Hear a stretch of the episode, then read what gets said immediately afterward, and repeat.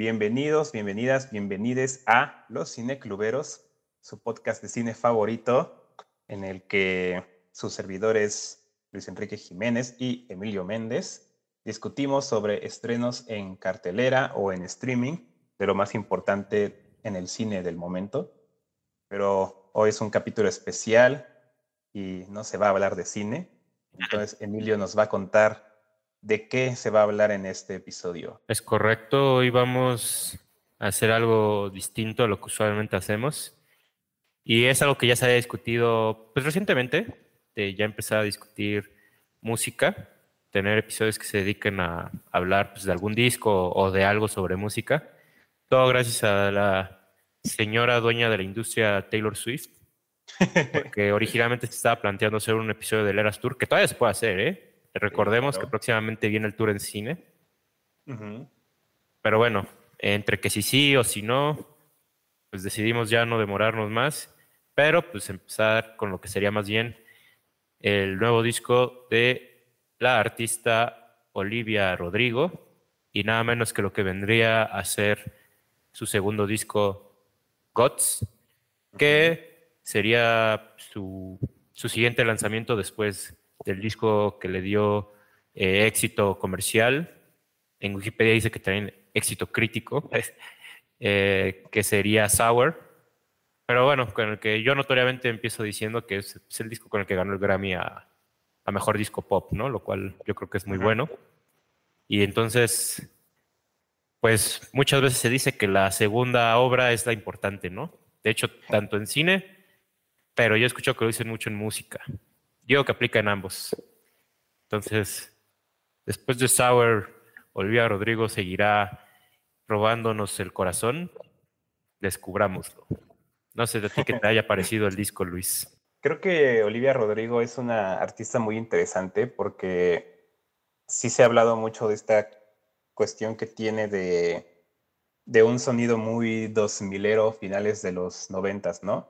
Y de hecho, parte ya de su estética en cuanto a los videos musicales que ha hecho, eh, en especial ya de este, de este álbum, los dos que ha sacado, el de Vampire, el de Bad, Idea Right, eh, tienen este, digamos, casi casi hasta filtro, ¿no? De que fueron grabados en, en cinta y que son el tipo de videos que salían en MTV. Y, y me parece genial porque creo que ya, la, ya esa influencia ya estaba desde Sour y era notable. Pero creo que se sentía mucho como eso el tributo, ¿no? O sea, me gusta mucho Sour, me encanta, pero sí podía decir como de que, ah, está intentando capturar ese sonido 2000ero y de los noventas, que sí lo logra, pero me quedo con que como que lo logra a secas. Y está bien, porque es muy buen disco de todos modos, en otros, en otros aspectos. Mm, pero esa intención creo que se queda un poco corta. Y en Gods, eh, para mí es cuando por fin lo hace de lleno. Mm. Y creo que, creo que el, el gran éxito de eso es que se siente la vibra escucho las canciones y digo, sí, esto fácilmente lo pude haber escuchado en, este, en Mix 106.5 cuando tenía seis años, ¿no? De esas canciones que pasaban todo el pinche día. Eh, y a la vez, o sea, siento que hay tantas canciones que suenan igual y a la vez no te puedo nombrar ni una. Entonces no, no te puedo decir que, como por ejemplo Ballad of a Homeschool Girl o Get Him Back. O sea, siento que hay muchísimas canciones que suenan casi igual, pero no te puedo decir ninguna así específico. Y creo que ese es reflejo del éxito de, esta, de, de, llegar a esa vibra, ¿no? De llegar a ese tipo de sonido. O sea, es reconocible y a la vez irreconocible porque es muy al propio estilo de Olivia Rodrigo. Entonces, por más que podamos decir es que se parece a Avril Lavigne, se parece a Paramore, se parece a no sé quién, eh, al final yo sí regreso, ¿no? Es, es totalmente el estilo de Olivia y Rodrigo y me parece un estilo magnífico. y que sí, para hacer un segundo álbum es, es brillante, es brillante esta, esta mujer. Pues la verdad, mm, no sé por dónde empezar. Creo que, creo que algo que brinca inmediatamente pasando de Sour a Gods es esto que tú dices de la referencialidad. Ahí Olivia Rodrigo tuvo un par de demandas por Sour, que las dos las ganó la parte demandante, que fue eh, tanto por Good for You, que eh, se, le, se le demanda por plagio, supuestamente por la canción de Misery Business, y la de One Step Forward, Three Steps Back eh, por New York Eve de Taylor Swift. También la demanda la pierde, bueno, la gana el demandante, entonces la acusa de plagio y de ahí como que hubo un poco una tendencia un poco de, burla, de decir, ay, esta chica no hace música original y no sé qué tanto. Y o sea, se, creo que empezando por ahí es verdad, o sea, Olivia Rodrigo es alguien que es muy notorio de dónde bebe, tanto en Sour como en Gods. Sin embargo, yo aquí sí soy de la idea de que, y esto lo digo mucho en cine, em, yo soy de la idea que sí se vale copiar. O sea, se, vale copiar y se vale eh, que sean muy claras tus referencias. Sin embargo, lo que a mí no me gusta es cuando tu obra se basa en pura referencia. Es como de, ah, esta película es buena porque es una referencia a, tales series o a tales películas. O, ah, mira, esta película es buena porque su soundtrack tiene 20 canciones pop que a mí me gustan y es como de, no, o sea, eso es bueno porque se está sosteniendo de otras cosas. En cambio, aquí Olivia Rodrigo, insisto, si bien de repente se puede ver eh, tanto en Sour como en Gods, de repente que sí tiene un estilo muy Paramore, tiene un estilo muy Avril Lavigne, eh, particularmente ahorita en Gods, yo sí le sentí mucho el Billie Eilish de Happier Than Ever y, y a Lordi. Eh, de repente sí digo, ok, es cierto, sin embargo, si me estás entregando canciones como Driver's License o Jealously Jealously en el primer disco y en este segundo disco me estás entregando como All American Beach y Lazy, yo digo se vale. Uno. Eh, dos, está este tema, ¿no? Que tú decías de la comparación con, con Sour. Es un disco muy congruente a Sour, o sea, a, a, mi gusto sí son discos hermanos si plantean, si bien no podríamos definir a, Olivia Rodrigo en un solo estilo, eh, digamos que los varios estilos que tienen ambos discos están conectados. Es, un disco que pueden ser baladas tristes, que puede ser eh, tristeza sintética, que puede ser pop rock, eh, grunge, sintetizado. insisto, de repente canciones eh, que pueden ser muy simples en cuanto a, armonías, que eso me gusta mucho de, de Olivia Rodrigo. hay un par de sus canciones que de repente eh, la pista, el instrumento principal se sostiene toda la canción. Eh, pienso en Logical, que toda la canción es una misma tonada de piano. Sin embargo, o sea, en esa simpleza, Olivia Rodrigo sabe encontrar cómo hacer una canción que sea eh, digamos, entrañable. Sí. ¿No? Y entonces, eh, de entrada ahí, claramente es un disco muy similar a Sour, tanto en estilos como en calidad. Aquí no pasa lo que tal vez le pase a otras artistas como Dua Lipa, ¿no? Que en su primer disco mm, casi nadie la pelaba, o sea, sí tenía sus hits, pero de repente en Future Nostalgia fue, ¡pum! Todos ya estamos escuchando a Dua Lipa, ¿no? Eh, no pasa eso, pero creo que eso es muy bueno, porque insisto, el Sour a mí es un disco que me gustaba mucho. Y de repente que en Gods diga, sigámonos por aquí, yo digo, es muy bueno. Eh, que no por eso significa que no, no haya cambiado nada. O sea, creo que en comparación a Sour es un disco también que tiene cierta búsqueda. No tan marcada, pero sí la tiene. Y creo que sobre todo se encuentra en ciertas canciones que de repente empiezan de una manera y terminan de una manera que no tiene nada que ver, ¿no? Sí. Eh, y eso se declaró mucho desde su primer single, que fue Vampire. Vampire. Vampire es una canción que por lo menos tiene tres cambios. Y los tres cambios me alucinaron. O sea, empieza siendo una balada de piano, y de repente esa balada de piano se empieza a volver eh, más dancey, más movidona, más bailable. Y de repente al final es una rola pop ya muy, eh, mucho más condimentada, mucho más movida, ¿no?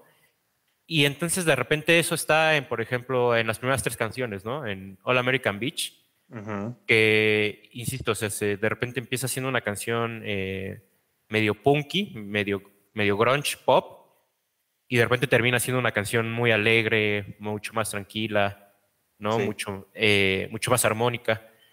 Eh, y así, o sea, hay ciertas canciones que creo que son de repente más eh, progresivas en cuanto a cambiar de ritmo y estilo, y hay canciones que son mucho más lineales, ¿no? Entonces, en ese sentido, se encuentra esa búsqueda. Para mí, por ejemplo, Vampire es claramente eh, un representante de cómo Olivia Rodrigo está buscando cosas nuevas en, este disco.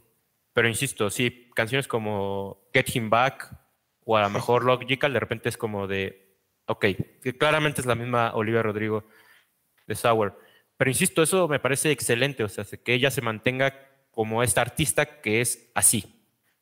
Que si bien no podemos decir es esto o aquello, claramente sí hay una identidad en, en Sour y en Gods como dos discos complementarios.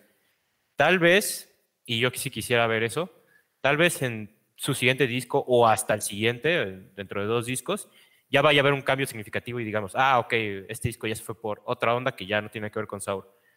Pero por lo mientras, así me parece estupendo. No es un gran disco, no, no creo que sea un, un gran disco, más para los discos que hemos tenido recientemente en el pop. O sea, se, me gusta mucho más Speak Now Taylor's version, eh, Happier Than Ever, ¿no? E incluso, bueno, su, la que supuestamente con la que la enemistan a veces, ¿no? Con Sabrina Carpenter. Eh, el email se cancel me parece mucho mejor.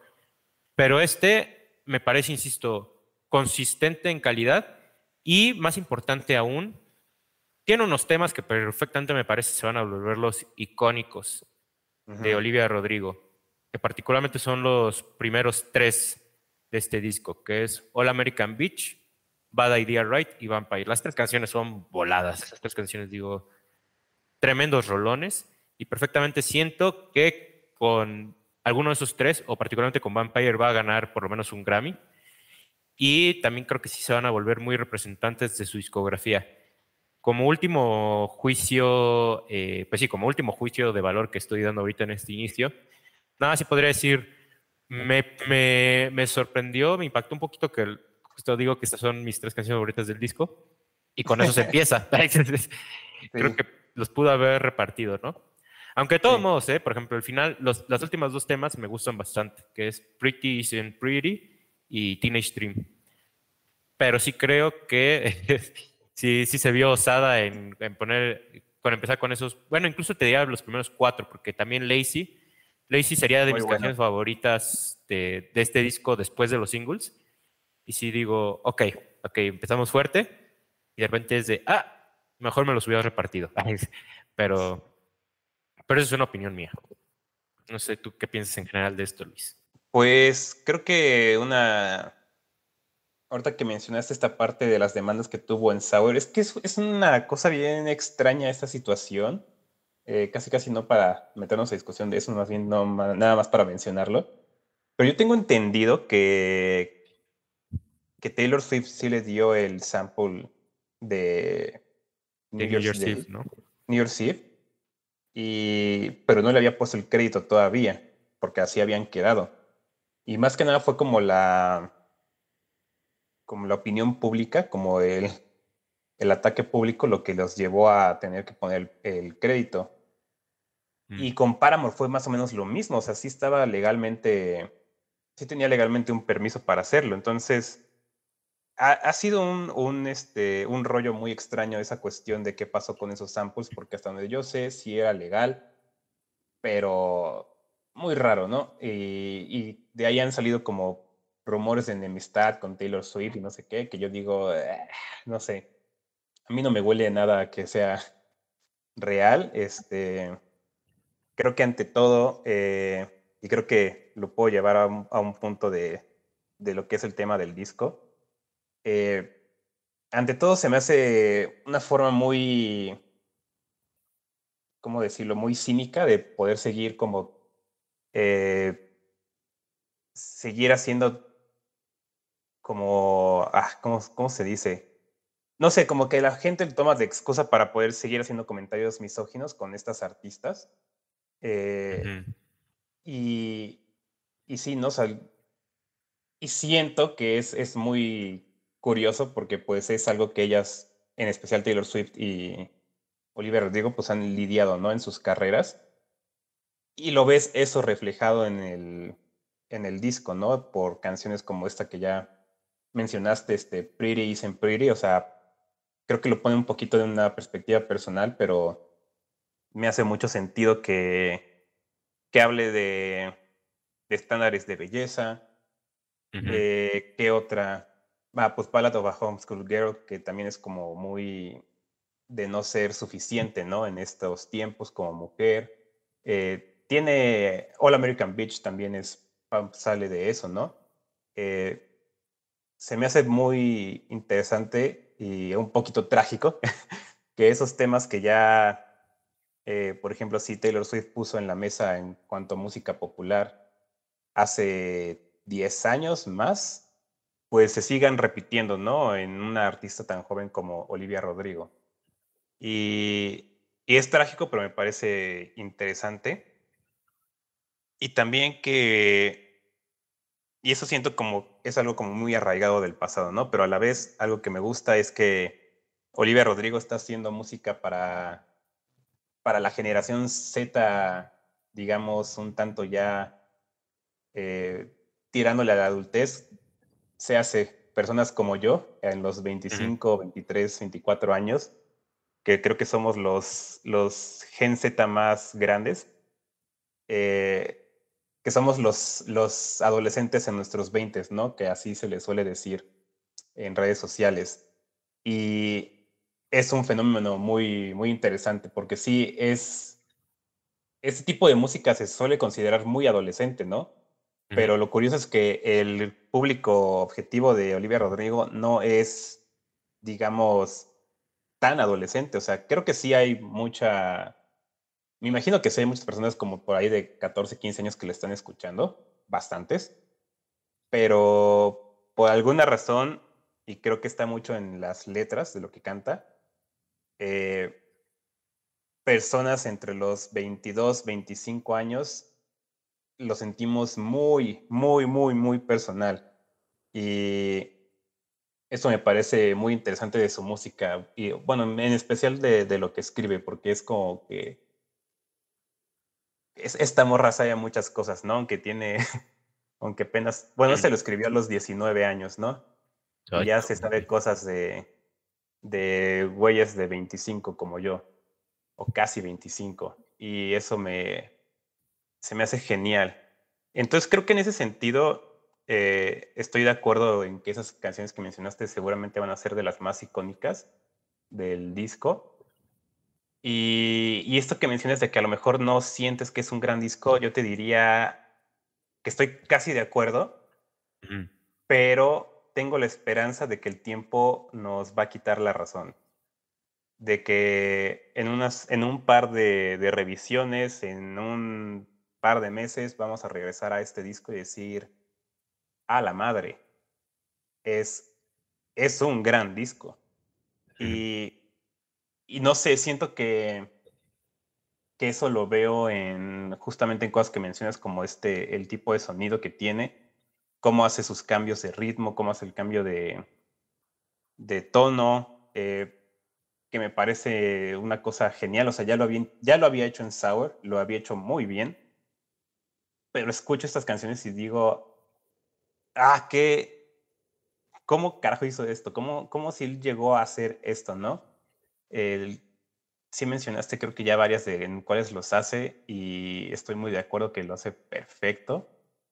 Y creo que ahí sí me atrevo a decir, y creo que por eso Olivia Rodrigo también es excelente artista, este tipo de música, el rock pop, eh, el grunge, o sea, 2000ero, millennials este, por ahí que son muy nostálgicos a este tipo de música no se me vayan a infartar, por favor. Pero se le considera música basura, música de muy mala calidad, música muy, pues sí, muy, muy trash, ¿no? O sea, que, que no tenía realmente un valor artístico eh, grande y que, o sea, si tú sientes ahorita que Abril Lavinch es una super artista de reconocimiento, es nostalgia, porque en su tiempo no era así que digas, uy, respetadísima en el medio, ¿no? Y yo lo que siento es que Olivia Rodrigo toma ese sonido, toma esas vibras y sí hace música genuinamente muy buena. Por muchas cuestiones técnicas que a lo mejor no sé nombrar, porque de eso sí no sé realmente, pero eh, yo sí comparo con lo que se está haciendo en ese tiempo y digo, mm, me, suena igual, pero me suena mucho más formal, mucho más, mucho mejor pensado, eh, mejor realizado, mejor ejecutado y en general mm, que, que sí está experimentando hacer otras cosas, ¿no? Como ya lo mencionaste con Vampire, o sea, sí es ella así apuntando, con esa canción le estaba apuntando al cielo y lo alcanzó. Lo alcanzó. Y creo que es, es este, es la, es la canción del álbum, eh, tanto que me hace pensar, no sé, no sé qué tan buena decisión fue sacarla como el primer single. Creo que fue un buen enganche para que dijéramos, no mames, ¿qué viene? ¿Qué sigue después de esto?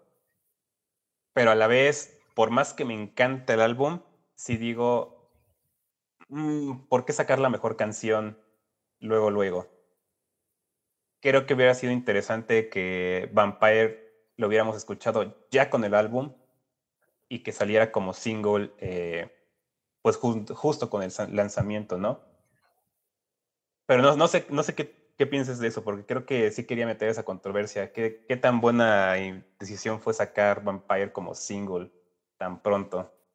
Eh, fíjate que yo creo que yo sí defendería esa decisión porque, o sea, es un rolón. Eh, yo te lo he dicho un par de veces a ti y a, nuestros amigos Swifties, que por cierto saludos, eh. abracitos a Valerie y a Alexis, acá Uva. Pero yo, ya, yo ya se los he dicho en un par de sesiones que nos hemos juntado a escuchar música, ¿no? Para mí Vampire de lo que va del año es la canción del año. La canción del año. Y, y sí lo digo, pues sí, con, con cierta distancia de que, como tú dices, ¿no? Hay cuestiones técnicas que yo no, yo no domino, yo no soy especialista en música ni pretendo serlo. Eh, seguramente hay muchas cosas ahí que, que no escucho y que han de ser fascinantes. Pero ahí sí que yo sí me sostengo de, en cuanto a mis gustos, ¿no? Por ejemplo, yo sigo a un blogger que se llama Anthony Fantano, que él es, él habla de música y él conoce bastante de música. Suele reprobar artistas que a mí me gustan mucho. Em, y sí, por ejemplo, él siempre que saca su top del año, digo, ah, ok, voy a escuchar un par de estos, ¿no? Y sí, lo escucho y digo, ah, pues está padre, creo que entiendo lo que él habla, pero yo siempre me regreso a mis, a mis cabecillas blancas, ¿no? Siempre me regreso a mi Taylor Swift, a mi Billie Eilish, a mi Olivia Rodrigo, y, y estas son las artistas que a mí me gustan, ¿no?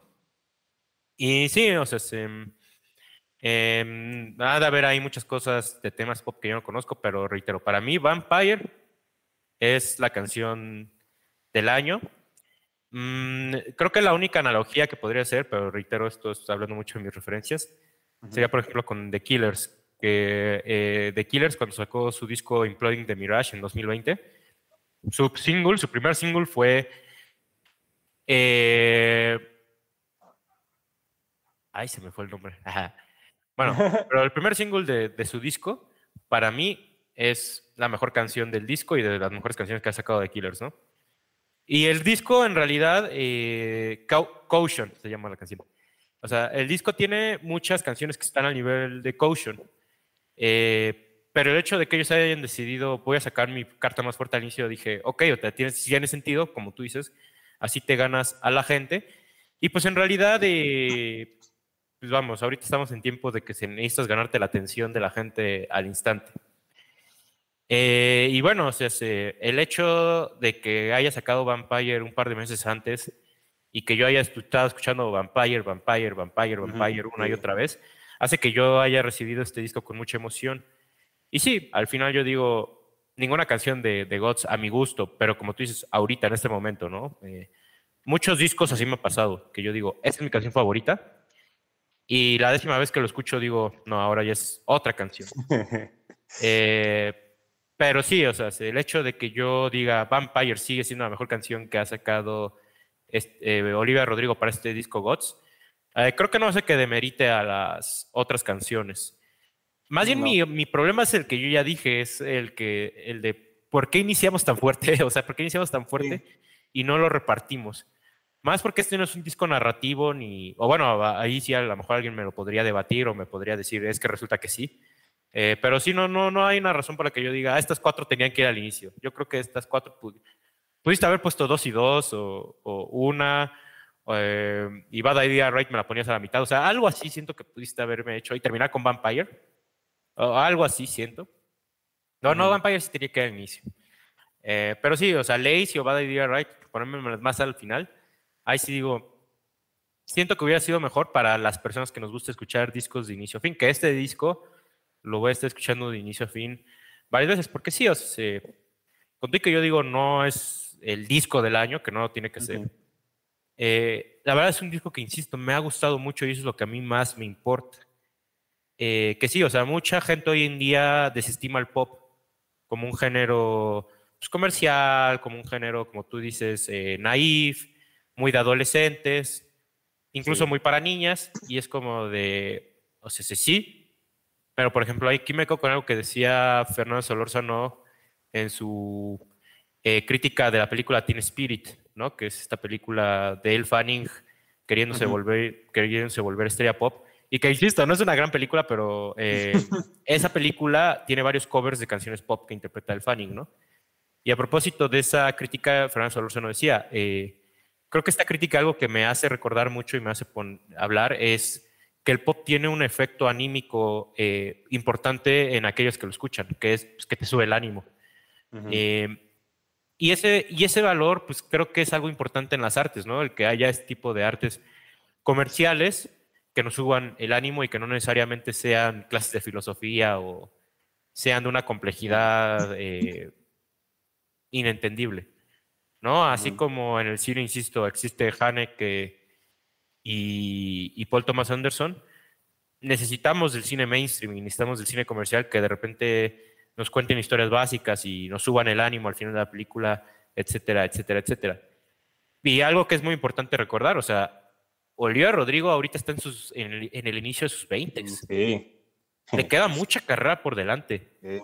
Y sí, o sea, este disco se escribió cuando ella tenía 19 años, como tú bien dices, o sea, varias canciones claramente son de una niña, eh, de una joven que incluso sigue siendo, pues sigue en la escuela, ¿no? Varias de sus canciones hacen alusión a eso.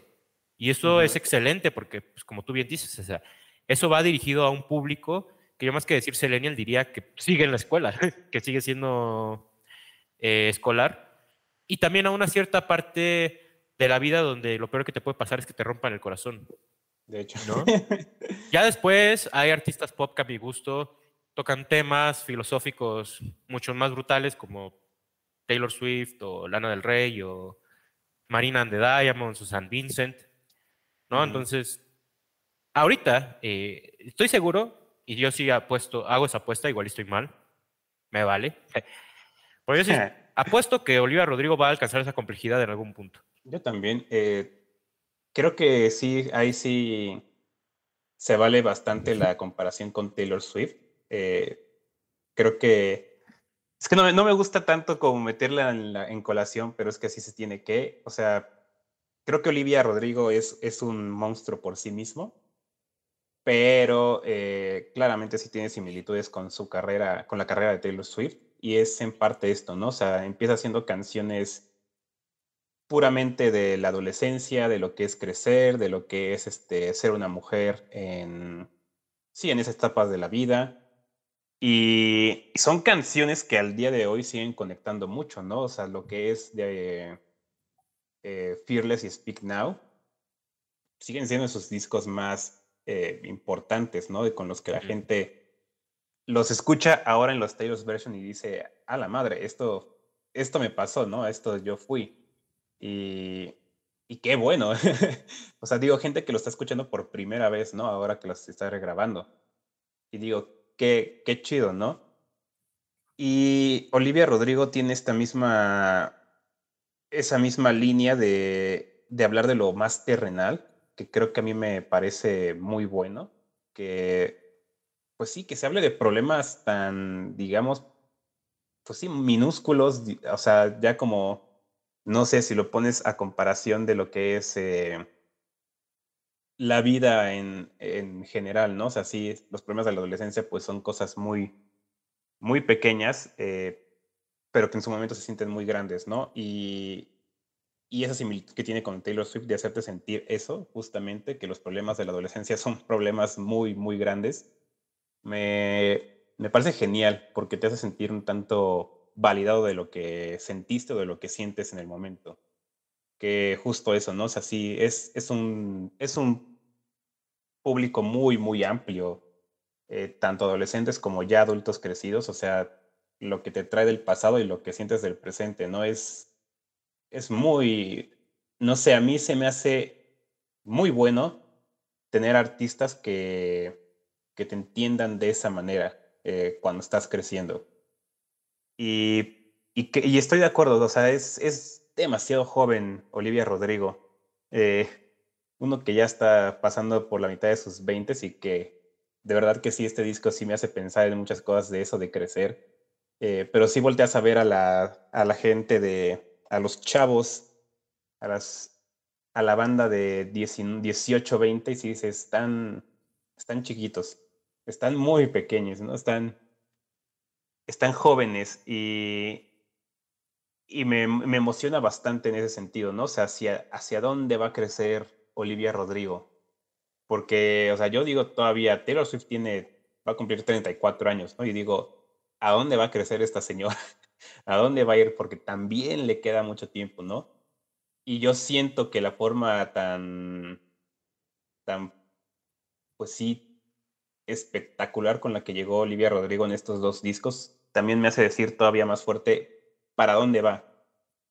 Y no creo, estoy de acuerdo, no creo que se vaya a quedar en este en este tono de adolescente enojada por mucho tiempo. Yo la verdad me parece un concepto muy bueno, por todo lo que estoy diciendo creo que se refleja, me parece un concepto genial, eh, muy empatizable para el público que estamos por ahí entre los 14 a casi 30 años.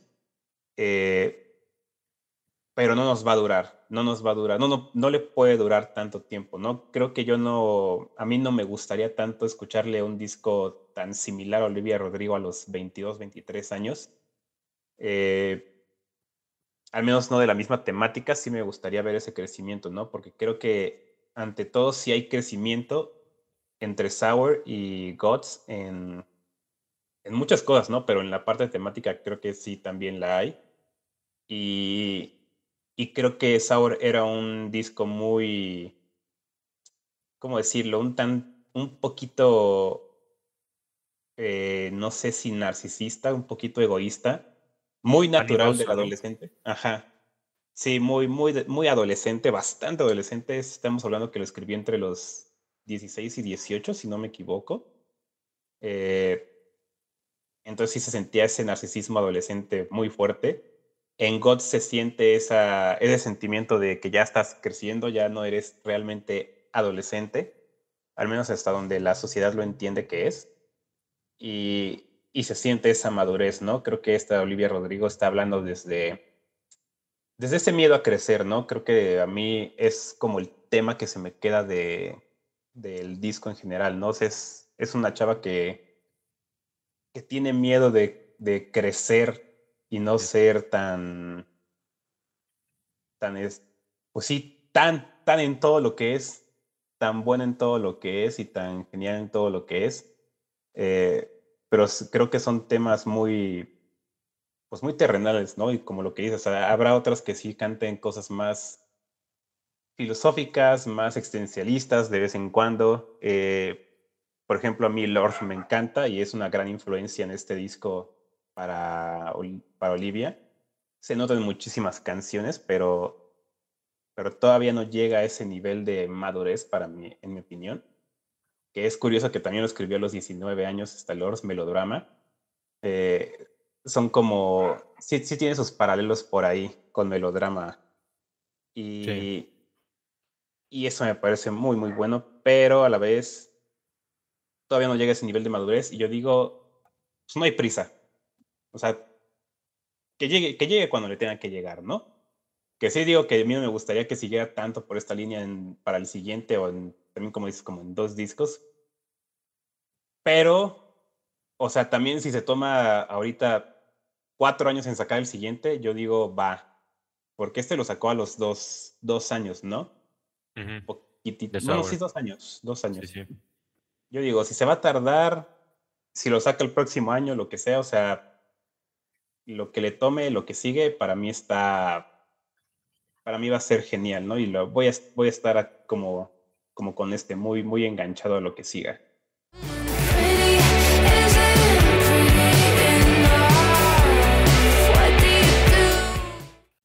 Sí, no, o sea, se, digo, no, o sea, no es por demeritar el pop, pero ahora sí que esto es pop, o sea, se, eh, que se divierta, porque, o sea, se, creo que para mí lo más importante de un artista es que sea genuino a, a quién es y a sus preocupaciones. Y aquí claramente sí escucho a Olivia Rodrigo.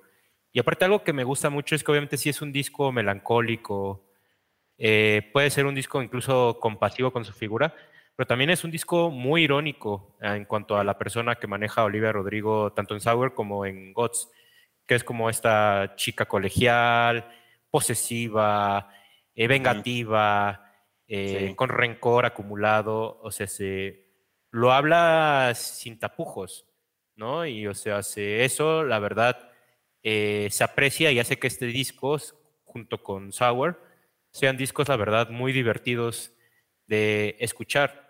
Con todo y que, bueno, nomás quería hacer una anotación. Siento que Olivia Rodrigo sí tiene una canción demasiado madura y es con la que la, que la, catapultó, que es Driver's License. O sea, esa ah, canción yo hoy en día la escucho y sigo, fuck, o sea, me habla de cosas que siento que sí son como más maduras, o sea, su, su, su, idea de la melancolía, pero también del apego doloroso, ¿no? Cuando dice, tú dijiste que esto era para siempre y por... E-, ay, tú dijiste que esto era para siempre y por eso yo voy a seguir pasando fuera de tu casa. O sea, es como de, oh rayos, o sea, se, está muy denso. Yo me acuerdo que cuando escuché Driver License la primera vez, para mí, yo, o sea, yo la escuché en la radio y dije, ah, o sea, este es otra Lord, ¿no? O sea, está padre, no, no, no, no me suena que, que, me vaya a interesar más adelante, ¿no?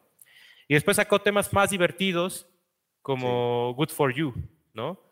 Eh, o incluso de Yabu. Que bueno, de Yabu también, ah, rayos, de Yabu también me parece muy, muy madura, aunque aquí sí es más interpretación mía, porque sí es una canción que habla mucho de, de lo cíclicas y monótonas que se vuelven las relaciones a lo largo de la vida, ¿no? El cómo lo que tú crees que es original hacer con tu nueva pareja en realidad es algo que ya hiciste con la anterior. Y de repente tus relaciones se sienten como un déjà vu. O sea, ese tipo de... Que, que Sour, que no sé si en Gods esté, igual y escuchándolo por quinta vez lo descubra, pero Sour es un disco que a mí me habla mucho de la naturaleza de las relaciones por eso a mí me gusta mucho Sour. Em, incluso, por ejemplo, esta canción de One Step Forward, Three Steps Back, o sea, básicamente está diciendo cuál es el instructivo de una relación. O sea, si tienes que ceder, pero vas a regresar. Y así son las relaciones. O sea, las relaciones es cedemos, pero cuando menos nos damos cuenta, nos vamos a arrastrar el uno al otro. Y, y eso es el amor, básicamente. Es, es el entender que no somos la mejor pareja, pero, pero vamos a estar avanzando y retrocediendo bastante. Eh, que sí, o sea, hablando rápidamente de esta controversia que tú bien decías de Taylor Swift y, Paramore, yo tampoco tengo entendido, digo, tampoco entiendo bien cómo se funcionan las relaciones con toda la farándula, pero yo no tengo, yo no, yo no tengo entendido que ella esté peleada ni con Taylor Swift ni con Hayley Williams o con todo el grupo de Paramore, más porque ese tipo de demandas surgen más por las disqueras. Entonces, siento que fue más un rollo casi que por fuera y, y dale, pues sí, salieron embarrados, pero según yo, Oli y Taylor Swift particularmente sí siguen siendo panas, ¿no? Y quien sea pana de Taylor Swift, pues obviamente va a terminar siendo pana de todos, es así. Claramente eh, Taylor Swift va a hacer que todos se reconcilien en algún día u otro. yo ya estoy listo. El día que se reconcilien Olivia Rodrigo y Sabrina Carpenter en público, que igual ya los no nos han dicho, pero el día que se reconcilien en público, obviamente, obviamente todos vamos a dar el grito al cielo, pero se van a reconciliar. Aguanten, aguanten. Yo sé lo que digo, se van a reconciliar, lo cual me lleva a hablar un poco de la canción de Lazy, ¿no? Sí, justo que, que nuevamente es de mis canciones favoritas de este disco y es de mis, de mis letras favoritas hasta ahora, de lo que he podido como absorber. Porque es una canción muy bonita sobre envidiar a alguien, o sea, se, tiene muchas figuras como de, eres una Bardot, o sea, eres tan, tan pulcra, tan perfecta, y yo no.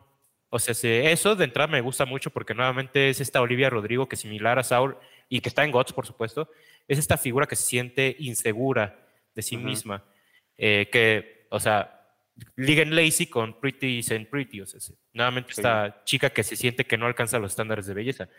Y eso que yo veo a Olivia Rodrigo y digo, no mames, eres preciosa. Pero obviamente su inseguridad, nuevamente, y reitero, es genuina, es una inseguridad genuina. Y ya a la vez que lo escuchábamos tú y yo, porque tuvimos una sesión para escucharlo nuevamente con nuestros panas Swifties, eh, me decía, ¿no? Como de, hay una canción hacia Sabrina Carpenter. No estoy seguro cuál sea, pero yo escuché Lazy y dije, es Lazy. Es Lazy. Y, se me hace súper bonita canción, o sea, desde neta el, el, el, el, envidiar así a una mujer, pero describirla de forma tan ideal, sí digo, wow, o sea, qué, qué canción tan bonita. Y reitero, o sea, eh, primero yo creo que sí se va a reconciliar con Sabina Carpenter y seguro, eh, claramente tenemos a, esta persona, porque eso sí es algo que se mantiene en Sauer y Gods, hay una persona de la que está hablando Olivia Rodrigo. Y cuando digo persona me refiero a esta idea de las máscaras que todos portamos, ¿no? O sea, sí. La persona es la figura o el personaje. Aquí hay un personaje que está manejando Olivia Rodrigo y que quién sabe, como ya dijimos, tal vez venga en, su siguiente canción, tal vez no, pero bueno, ya veremos. Y nada más, eh, sí quisiera rescatar, también hablar un poco más de Vampire, que reitero, canción del año.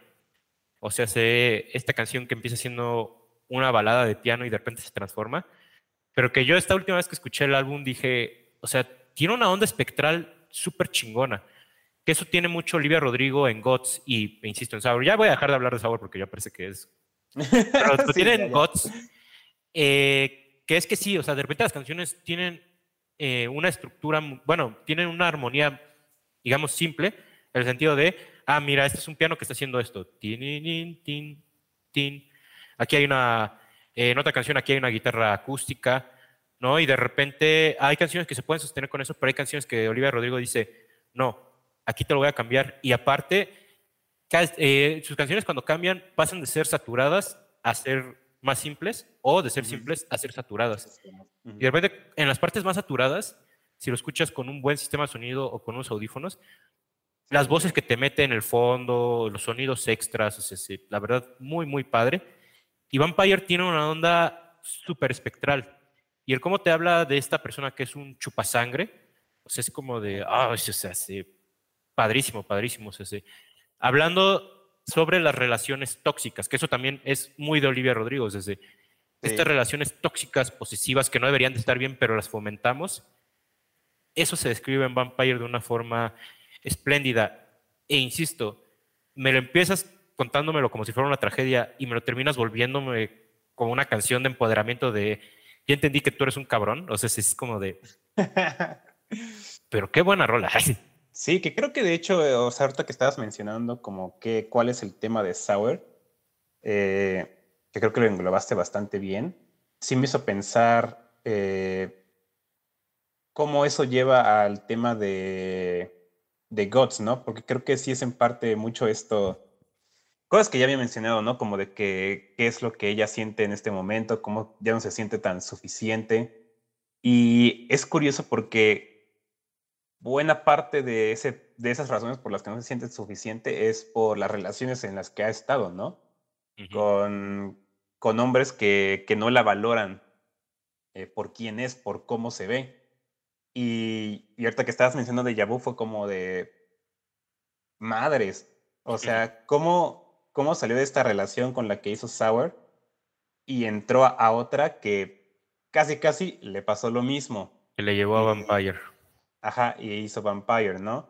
Eh, es un tanto triste, ¿no? Y creo que en algún punto a lo mejor hasta va a hacer una canción al respecto, pero eh, me parece sí genial lo lineal que es en todo sentido eh, Gods junto a, junto a Sour, porque sí se siente como una secuela, ¿no? Es, es como, como que varias de sus canciones en, en Gods eh, son, son casi, casi continuaciones de, de por lo que estaba pasando en, en Sour, ¿no? Y tan solo las canciones finales en ambas, o sea, Hope You Are Okay y Teenage Dream. Eh, ah, Hope You Are Okay es una canción muy de como dejarse de ser tan, justamente tan egoísta, ¿no? Y empezar a hablar de otras personas. Y Teenage Dream regresa, ¿no? A ser como de que, ¿qué va a pasar conmigo ahora? Entonces, eh, y, se sienten, se sienten así tan, se sienten muy de continuación, de, de secuela. Y eso me parece que no sé, no sé si lo hizo conscientemente o, justamente el hecho de que haya pasado por experiencias demasiado similares otra vez eh, le hicieron llegar a, a este, pues sí, casi casi a lo mismo, ¿no? Y eso me hace pensar un poquito en lo que mencionabas al inicio del orden de las canciones, que yo estoy de acuerdo en que es muy que es un tanto contraproducente empezar con esas, al menos las primeras tres, All American Beach by Día y Vampire. Creo que sí estoy de acuerdo en que pudieron estar un tanto repartidas, pero a la vez sí siento que si hay una intención de ponerte como una canción este, en la que, digamos, movida y una que no es tan movida, como un tanto variado eh, pero también si hay una intención de que de repente tú digas, ah, maldito perro este que la dejó, y de repente ella te diga, sí, pero lo volvería a hacer. Eh, y eso, eso me gusta, ¿no? Porque de repente tienes canciones como Logical y es como de, ah, la madre, sí, perro maldito, ¿no? Y te sigue con Get Him Back y es como de, ¿Por qué? ¿Por qué, amiga? ¿Por qué harías eso, no? Eh, me gusta mucho esa, ¿cómo decir? Contraste, ¿no? Más bien entre un tono y otro de, música y de las letras. Y, eso se me hace, sí, como digo, se me hace un tanto como secuela de, de porque creo que en Sour nunca hizo como tal una canción de que sí, sí lo volvería a hacer contigo, pero pero creo que con Gods lo, lo acepta, ¿no? Que esa parte de las relaciones de, de, que un momento la persona que dejaste te parece la peor persona del mundo y la odias y no sé qué, y un segundo después dices, mmm, igual, y, igual y no era tan malo, ¿no? Igual y sí se podría hacer otra vez. Y creo, creo yo que así me voy dando cuenta, ¿no? De que creo que al final es como un poquito la temática de, de este disco, ¿no? O sea, ese ese ir y venir de lo que sientes por una persona y de lo que sientes por ti mismo además, porque creo que también tiene como canciones un tanto que se denota esa, esa propia admiración que Olivia Rodrigo tiene sobre ella misma y que digo, qué chingón que la tiene, eh, pero que va y viene, ¿no? Y por eso está esa canción de Lazy, porque, no sé, para mí en canciones como Bada y Ria sí se ve que ella tiene, que ella está muy segura de sus actitudes, que puede hacer algo mejor, pero justamente no, te la regresa con Vampire, te la regresa con Blaze. Y, y no sé si sí sea para Sabrina Carpenter, que yo digo, cuando llegué a la parte de, ¿cómo dice? Bardo Reincarnate, eh, Bridget Bardo reencarnada, yo dije, ¿quién más? o sea, ¿quién más? ¿Quién más? ¿de quién más puede estar hablando, no? O sea, de hecho, yo no sabía que sí existían comparaciones de Sabrina Carpenter con, con Bardo, pero aún así, al leer esa letra, las puse en mi cabeza y dije, sí es cierto.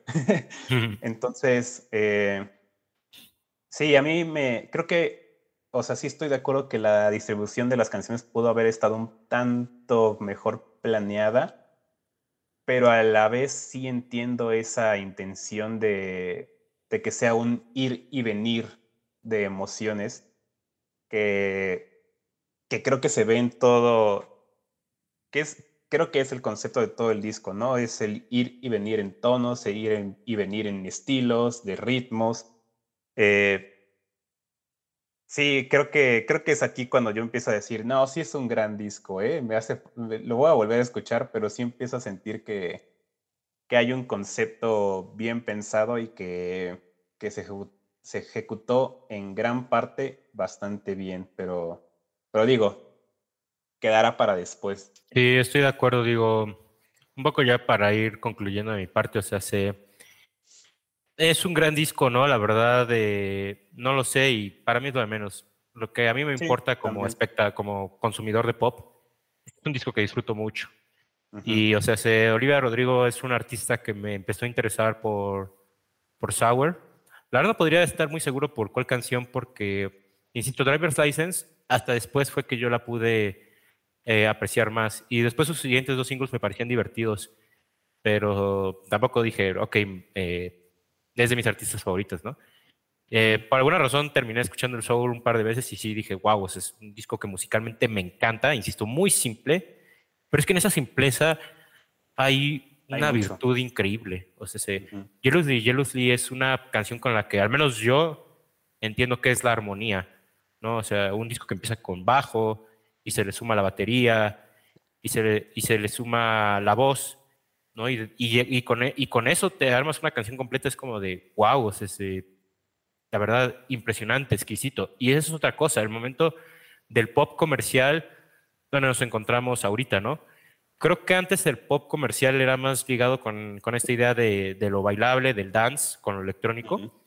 Y ahorita, insisto, eh, Taylor Swift, eh, Billie Eilish, eh, Olivia Rodrigo, por mencionar algunas, ya de repente están regresando a esto que es más instrumental, a la batería, al bajo y a la guitarra eléctrica y al sampler, por supuesto. El sampler se, permite bastante bien.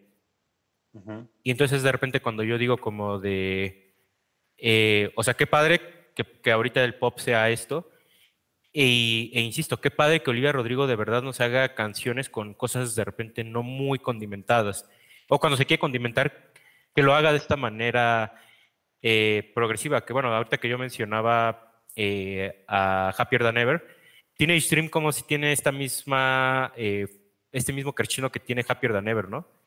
De empezar haciendo una canción muy triste y de repente a la mitad se vuelve rock, es como de, ah, esto ya lo había Billy, esto ya lo había hecho Billie Eilish, pero tú lo hiciste genial también, es como de, ah. Que otra cosa es que es verdad, o sea, el inicio y el final de estos dos discos son muy similares, ¿no? O sea, empiezan siendo como rockerones y terminan siendo con estas canciones como más tristes. Eh, entonces, de entrada eso está muy padre y ante todo a mí lo que me interesa es que es un disco y que por e, mis discos favoritos de pop, y bueno, en general diría yo, son discos que tienen como textura, o sea, que tú los escuchas y dices, ah, fíjate cómo se están mezclando aquí los instrumentos, o sea, la intención que tiene aquí con la voz. Y aquí, insisto, hay veces que la voz de Olivia Rodrigo se, oye muy clarita, pero hay veces que está muy alterada. Y cuando la altera me gusta mucho. Entonces, eh, es, un, es un disco que creo que sí podríamos eh, resumirlo como, como tú bien mencionas. Y también como un disco eh, instrumentalmente progresivo. O sea, sé que es un disco que sus mejores canciones son canciones que cambian, son canciones cambiantes, que pasan de lo feliz a lo triste, viceversa, que pasan de lo más eh, armónico a lo más saturado o viceversa. Reitero, All American Beach, una canción que empieza con el rock, ta, ta, ta, ta, ta, ta, ta, y termina con el I'm grateful all the time. O sea, es como de, qué viaje, qué viaje, qué canciones, y o sea, se, insisto, a mí no me interesa que, que, gane Grammys o tenga gran crítica, a mí es un disco que me, me, ha gustado bastante y que a mi gusto eh, consolida a Olivia Rodrigo como una gran intérprete juvenil con, como, con una carrera muy prometedora. Y entonces, pues, ¿qué más da? O sea, se, ¿qué eh, más da?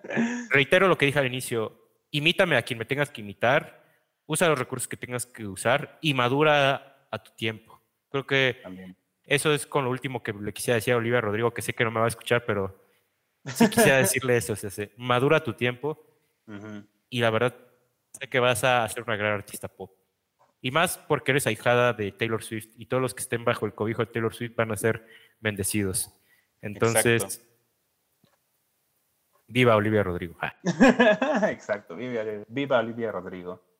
Eh, pues sí, creo que sí, al final no es, no es este estarle buscando si sí es el disco del año, si sí es el gran disco, si va a ser eh, otra vez arrasar en los Grammys y todo esto. O sea, si no lo hace, pues pues ya que, ¿no? O sea, sé que muchos se van a agarrar de ahí para decir, ah, es que ya no fue el éxito que fue este, en, su juventud, ¿no? Como si hubiera envejecido ya tanto tiempo. Eh, es que ya no, ya no fue, ya no la armó tanto, es que ya ven que sí no estuvo tan bueno. Yo digo, mejores películas que las que han estado nominadas al Oscar se han ido así sin nada. Este, yo creo que puede pasar lo mismo, ¿no? O sea, eh, debería preocuparnos, preocuparnos muy poco si, si, si se le reconoce tan igual en la industria, ¿no? Porque creo que al final, pues sí, si, si la banda a la que está dirigido este, el disco la, lo recibe bien, y creo que hasta ahora yo he notado que lo ha recibido muy bien, eso, eso es lo que, lo que importa, ¿no? Y no sé, yo sí me quedo con muchas ganas de seguir escuchando Gods muchas veces, eh, bastantes veces. Creo que me va a empezar a gustar varias canciones que como que ahorita digo, no, no, no me encantan tanto, pero sí, yo sé que, que pueden pasar dos años y de repente decir, no manches, qué gran canción. Eh, y ahora sí que, que para ir terminando, propongo que como creo que ya mencionaste tú ya varias que te gustan mucho, pero propongo que mencionemos nuestras cinco favoritas. Ah, me, parece, me parece muy bien. Ahora ya que lo hablamos todo, a ver si, si te cambió en algunas o si te queda igual. Pero a ver, échatelo. Ok. Eh, bueno, aquí sí me voy a ir de. Empezando por la mejor. Número uno, eh, ya lo había dicho, eh, Vampire Número dos, All American Beach. Número tres, Lazy. Ajá. Y aquí es donde más me voy a conflictuar.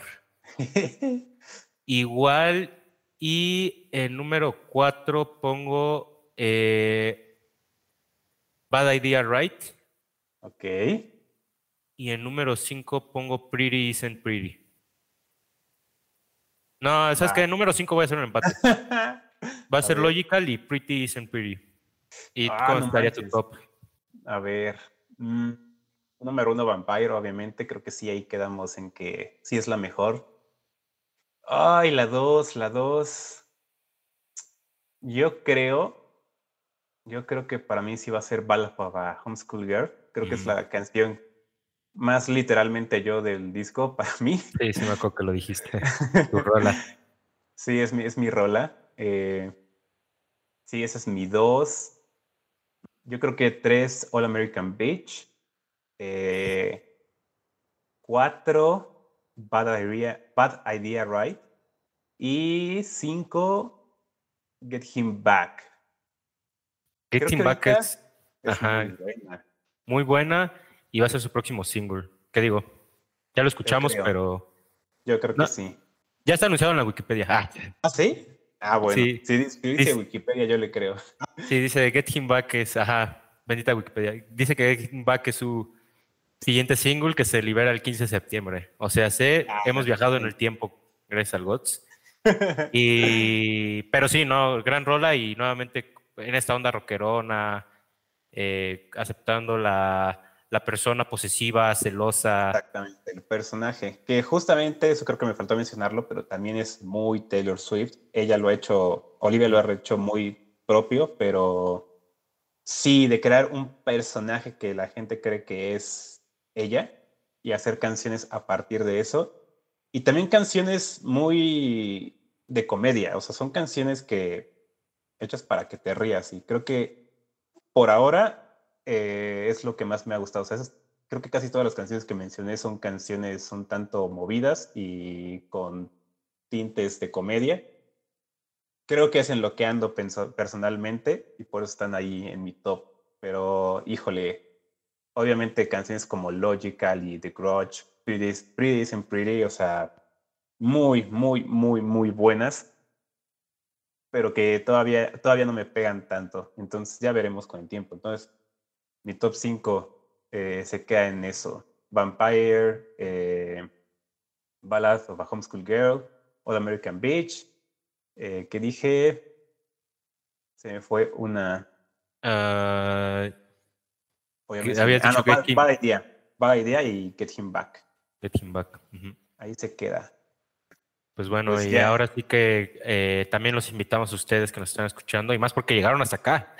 Sí, sí, eh, eh, que nos dejen su top en los comentarios para saber qué piensan. Vampire es canción del año, sí, y por qué.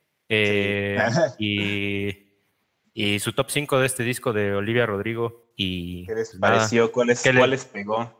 ¿Cuál es la literalmente yo para ustedes? Creo que esa es una muy... Un, ya, ya es algo que siempre hay que reconocer, ¿no? Nuestra canción, nuestra película, literalmente yo. Entonces, díganos. Y también que si les gustó este formato de que hablemos de música o si no, claramente se ve que ustedes no saben, zapateros o zapatos. regrésense al cine. regrésense al cine, que ni eso hacían bien, pero igual regrésense. exacto, pero sabían un poquito más. También déjenos su opinión al respecto de este episodio especial, porque vienen más cosas. 1989, Taylor's Version, El Eras Tour. Entonces, pues creo que va a haber muy buenas ocasiones para repetir esto. De hecho, entonces sí, porfa.